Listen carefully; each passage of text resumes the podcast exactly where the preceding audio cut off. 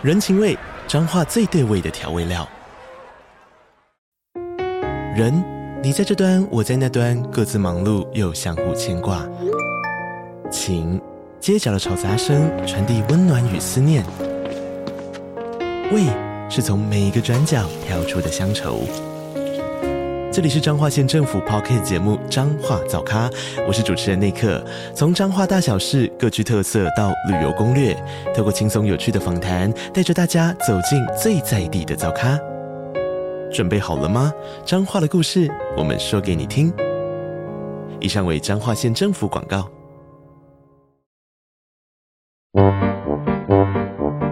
天哪，时间不够，事情老是做不完，怎么办？别担心，就让高效人生商学院每周陪你充充电，找到方法不抱怨。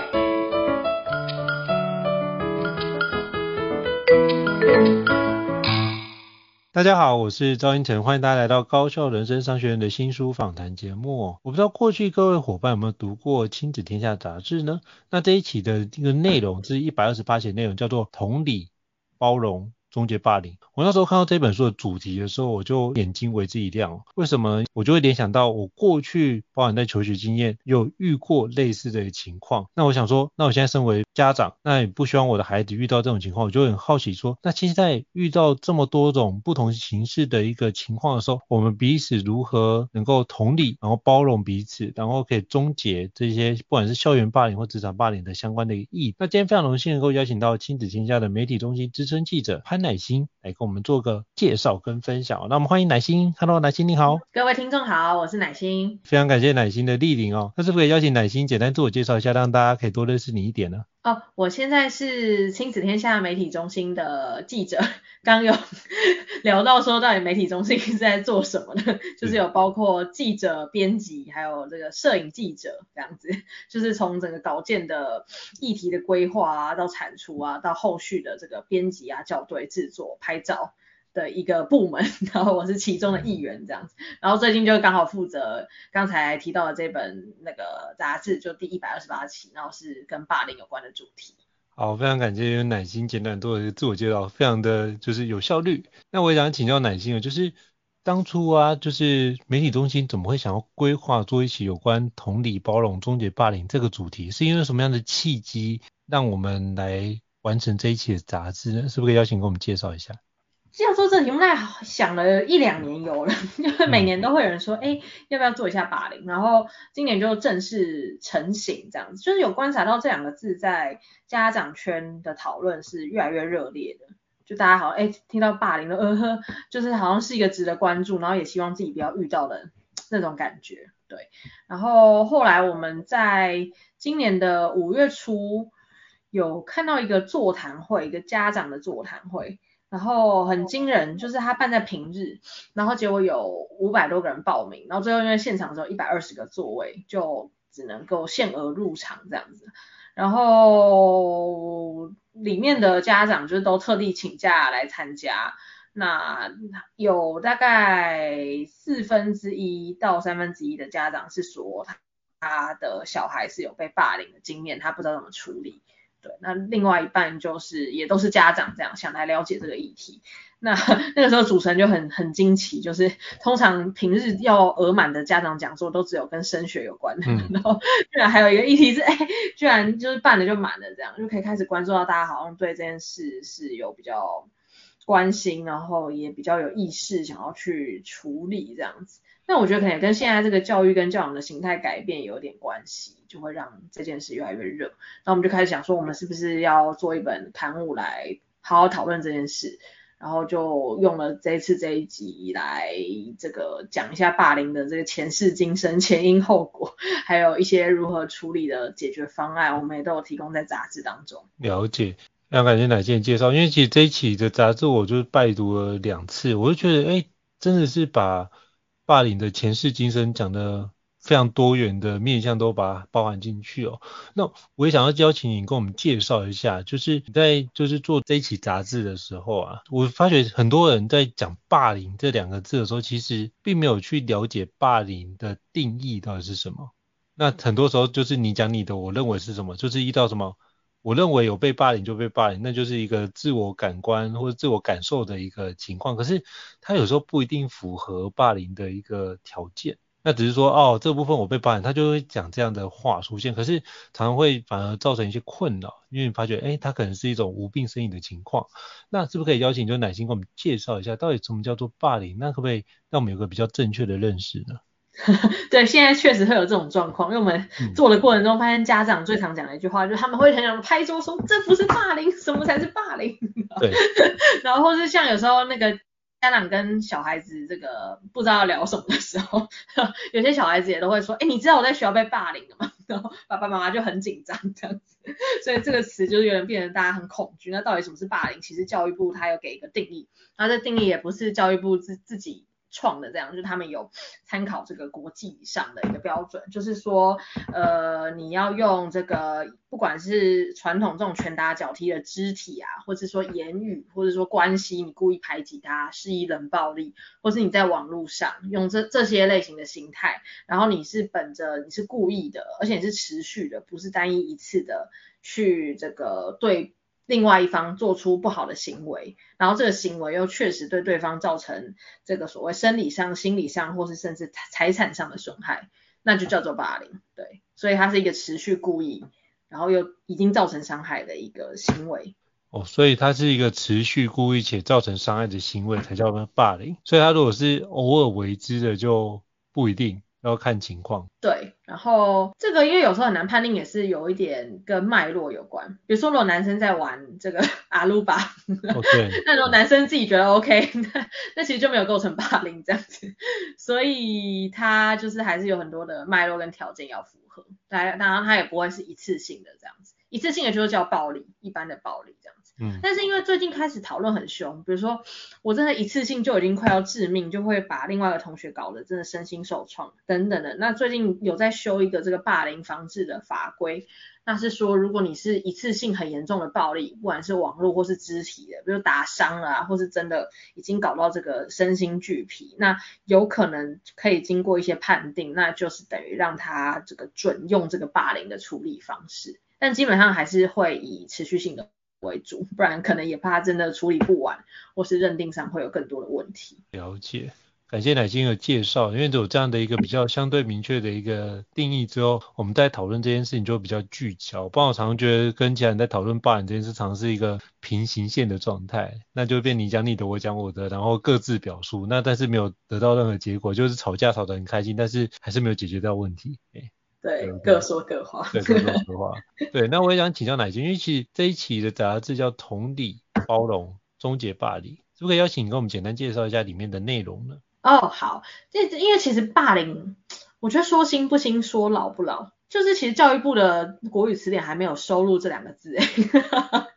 就是他大概大大概十年前是从这个英文名词这个 bullying 翻进来的，嗯、就它是一个外外文名字，应该听得出来，它看起来好像不像本国语这样子。对。然后就进来之后，现在大家已经这个朗朗上口，但是其实词典还没有收，所以从这个角度看，好像这件事也蛮新的。但是如果又从一个大家对校园现场的理解来说，好像也是一个蛮古老的事件，就是我们可能很多的大人，不管是三十岁、四十岁、五十岁，都会觉得，哎，我你。就读读书的时候也都有霸凌啊，好像也不是一个太太新的概念这样子。那我们最近是有观察到这个有因为网络的关系，就先从那个家长比较不清楚或是比较出乎意料的面向来聊，就是因为现在这个大家人手一机，小孩子也不例外，然后每个人都会使用网络这样。那我们觉得网络有让霸凌越来越复杂跟难以捉摸的趋势。对，首先是因为它可以。匿名就是，比如说我们平常玩游戏打打杀杀，然后把一个人打死了，这样在线上打死，然后也就没关系，他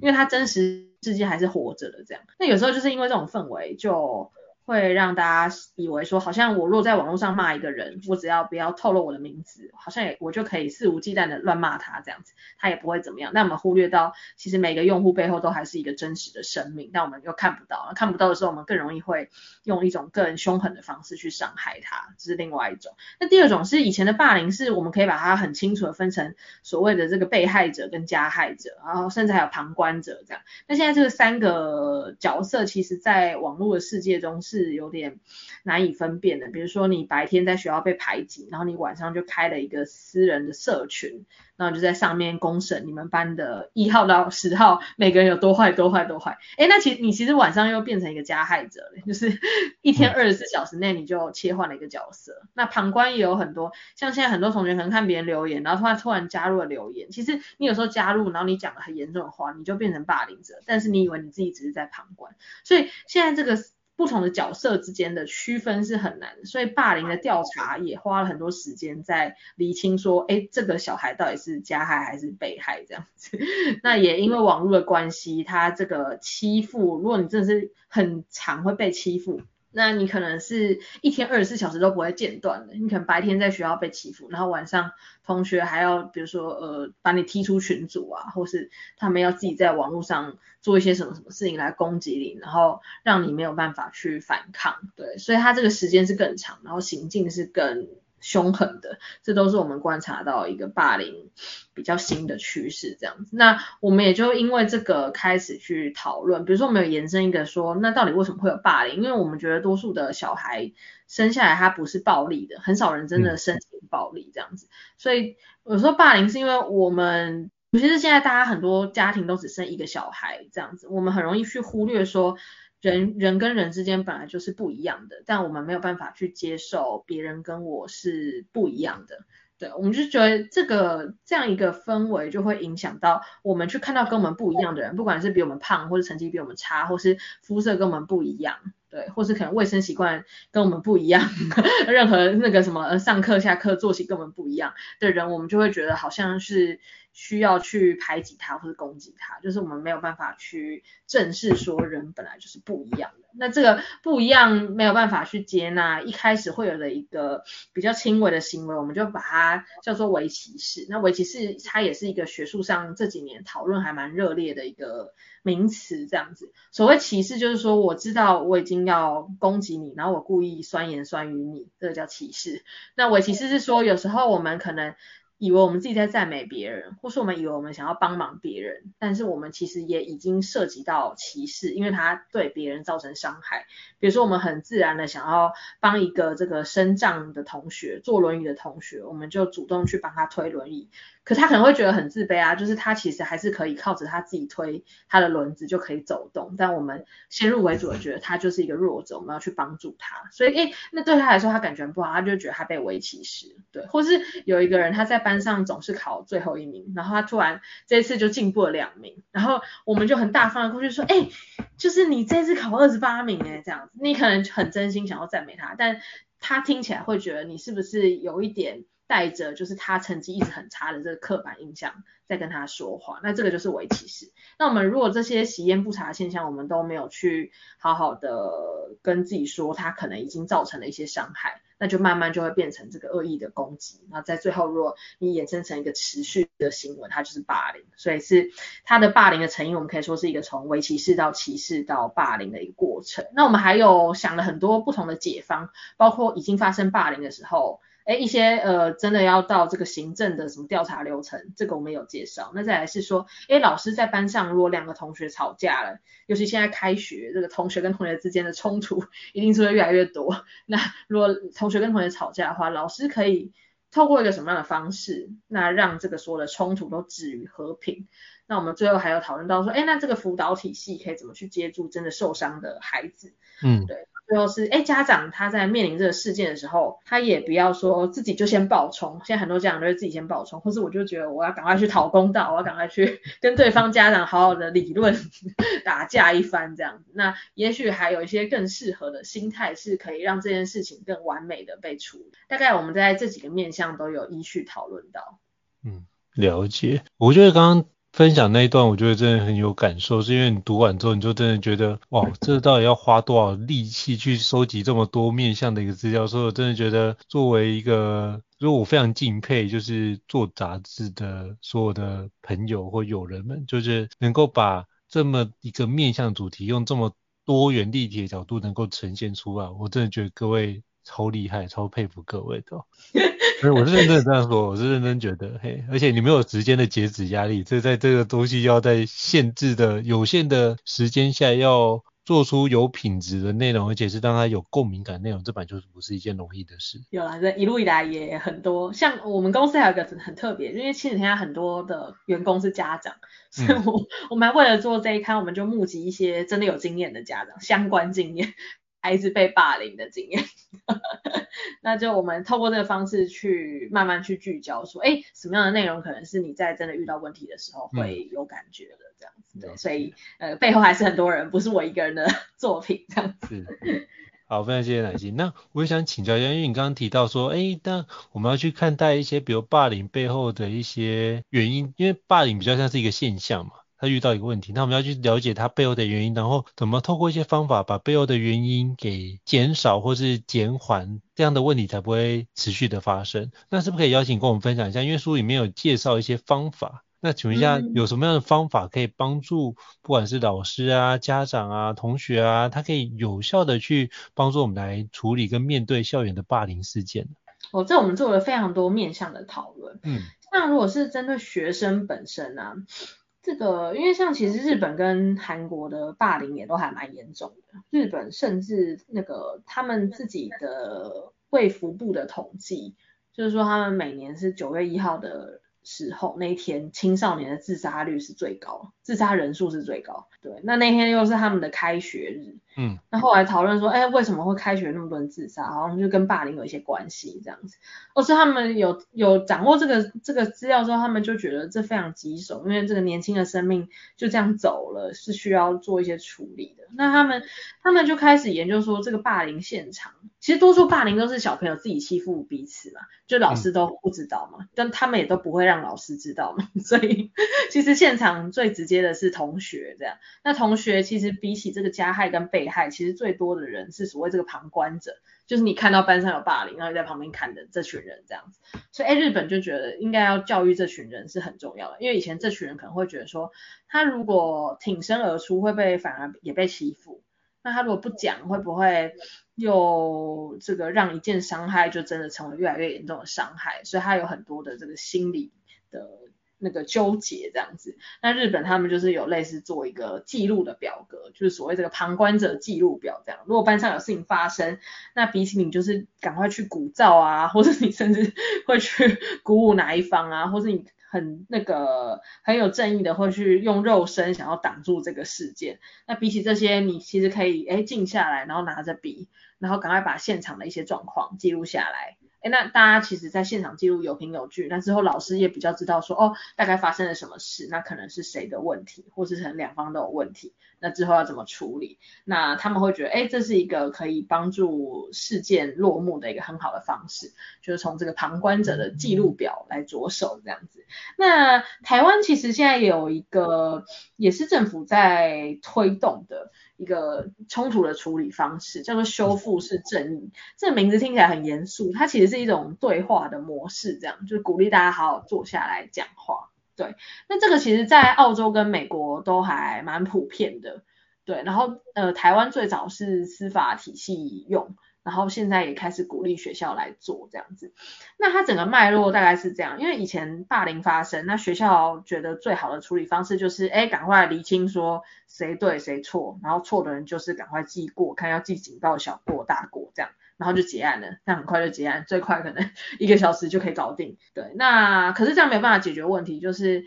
可能错的人也不知道他的行为对对对方造成伤害，所以现在就推一种比较深入，但是需要花一点时间的这个对话模式，就叫修复式正义，对，或者我们就比较那个通俗的讲，就是修复式对话这样。那他就是通常是老师会当一个会议的主持人，那他就是把这个加害者跟被害的同学一起找来坐下来，然后还有一些就是可能中立啊或是旁观的同学。那他们其实聊三件事，第一件事就是他们还是先把这个冲突的过程都先讲清楚，在加害者的眼中，冲突是怎么发生的，然后原因是什么？诶，那被害者的眼中又是怎么样？那再来是聊影响，就是这个冲突的发生，比如说被害者他的心理受到哪些影响？他是因为哪一些致命的话，或是致命的这个肢体的动作，然后让他觉得身心受创？诶，那我们就鼓励这个被害的同学讲出来。那加害同学在旁边听，他就哦开始知道说，原来他的行为会对对方造成哪些影响。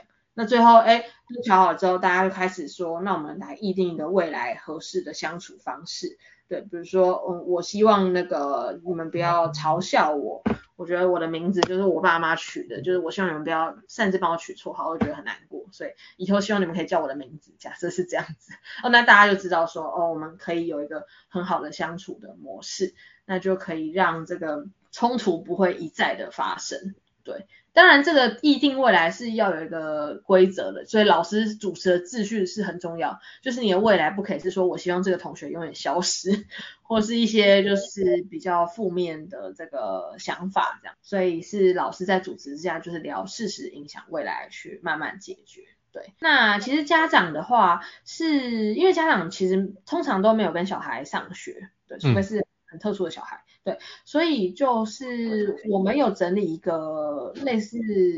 检测表的东西，就是说你可能要需要透过平常在家的时间去观察你的小孩有没有可能受害了这样子，因为有时候小孩受害他不会第一时间跟你讲，但如果真的很严重又没有处理的话，那他的后遗症又会很多。对，比如说嗯，很常见可能是他开始上学的时候会讲一些他的。他可能头痛啊、胃痛啊、肚子痛啊、哪里痛，反正看起来好像就很常会排斥去上学这样子，会有一些这个抱怨跟症状出现。对，然后再来是他可能成绩变差，或者他的话突然变少，通常比较常见是这样子。对，或是还有一些，比如说他的东西很常坏掉，他可能常常就书包就被。割一个孔啊，或者他的鞋子、袜子少一只啊，每次回来都好像会拉一点东西，那这有可能也是在学校被欺负的一些征兆，对，或是他可能会突然跟你要很多的钱，因为有时候大家都是想要交朋友，所以有时候如果你真的被排挤，你就会想说，我是不是可以用一些那个物质的东西去讨好同学？所以我们还观察到蛮常看到的状况是，小孩突然莫名。好像一直需要钱这样子，他可能会用各种理由，但他背后可能是想要做一些事情去弥补或是去拯救他的关系，所以大概有这几个现象的时候，你可能就可以多关注说，哎，到底是不是需要进一步的介入这样子，但还是去尊重小孩子的意愿，不要说好像小孩子一有什么风吹草动，然后他都还没跟你说需要帮忙，那你就赶快冲去找别人这样子，所以应该还是要本着这个小孩子的意愿，然后好好跟他讨论，好好观察他。那真的必要的时候，还是要想办法看怎么样可以帮忙他。对，那老老师的关角色又更关键，因为通常我们都会说这个老师自己的班级经营做得很好，那霸凌基本上就少一半了。那那老师到底可以怎么做？尤其是像现在，不只是同学跟同学的霸凌是很棘手，那现在还有一个政策是鼓励特殊生就都在班上这样子，所以每个班都有这个所谓的特殊生。那特殊生就是又跟一般的小朋友更不一样，所以他们也更容易会被霸凌。就大家会觉得这这个人怎么这一天到晚会情绪暴走啊，或是这个这个走路不方便啊，嗯，或是反正就是长得跟我不一样，做事行为都跟我不一样这样子。那现在老师都会鼓励说，哎，像像这个最近刚开学嘛，就是应该要让每个同学都有机会去表述自己是什么样的一个背景，比如说。嗯你就勇敢说出我就是有亚斯伯格症，那我可能会在什么时候突然就是情绪很激动，那情绪很激动的时候我可能会怎么样？但是我其实也有在调整了，就是比如说我可能透过哪些方式，就是我会慢慢的减缓这样子。那他可以在一开始的时候就先说好，我大概就是一个这样的人，然后也希望大家可以多包容这样。那我觉得这样同学会比较可以了解你的处境。那有时候，哎，了解之后，他就不会故意去弄你这样，因为以前有时候很是小孩子有一些特殊的状况，但是家长不想要讲，所以同学就会觉得，大家都正常人，啊，你怎么就特别容易激动，或者我就特别容易需要去包容你，我就会觉得很不开心。但如果大家都先讲清楚状况的话，那可能会好一点。所以就是一个开学时候的自我揭露。总之还蛮多的，我们就是有透过不同的篇幅去好好讨论，说到底可以怎么样去减缓霸凌。了解，我因为我看里面的内容是非常的丰富的哦，所以包含就是校园的霸凌也有非常大的篇幅来做这个环节，所以非常感谢就是乃馨刚刚跟我们做这么精辟的一个分享。那是不是可以邀请就是乃馨跟我们分享一下，其实里面有律师导演唐福瑞。先生来跟我们分享的他怎么处理校园霸凌事件，但是不可以跟我们分享他他怎么处理的方式呢？因为我觉得那个那篇报道跟故事其实也对我来说蛮有启发的。嗯，他是我们这个封面之外的一个人物的主题这样子，然后刚好找到他的时候就觉得，哎，超搭的，就是就是他其实也是讲个骑士的故事。对。对，然后他想把这个骑士的故事拍成一部剧这样，而且我们觉得这样的题材应该短期内是很容易，就是有不同的奖项 都应该有他的名字这样子，至少也会入围这样子。对，就是他也是有在讲到说，他本来是想要用法律的观点去看很多事情，处理很多事情这样，但他深入一个族群，他会发现到很多事情又不是单纯用法律就可以好好解决的。就是他之前那个接受采访的时候有分享到的面向这样子，所以他就开始会去调整调整调整，然后希望大家可以关注一个这样议题，就有把它拍成了一部剧这样子。对，那我们我们因为我们刚好整本杂志也有讨论到很多，就是要从什么样的观点来看霸凌这样子。对，那因为现在会觉得广广义上都是呃很多人会习惯用法律的观点来看霸凌，就觉得哎加害啊被害啊，那我告你啊，你告我啊。那我告诉了，我还可以上诉啊，就大概都是这种观点。对，那如果只是只是惩罚啊，只是记过的话，会没有办法终止更多问题。所以我们后来其实找了更多这个心理学跟教育学的观点去讨论说，那到底这个要维持一个好的班级的氛围可以怎么做？对，那就是一个观点的讨论。我们这次就是那个去试图去了解不同观点去看待这件事情的方式。就是除了就是从法律层面去判刑之外，有没有其他的可能性去找出来？那我们就是不要走到法律就是最后一个途径那边去。那在前面我们做做一些预防，如果可以提早预防的话，其实就不会往那个霸凌的事件或伤害就可以尽量的避免或者降低哦。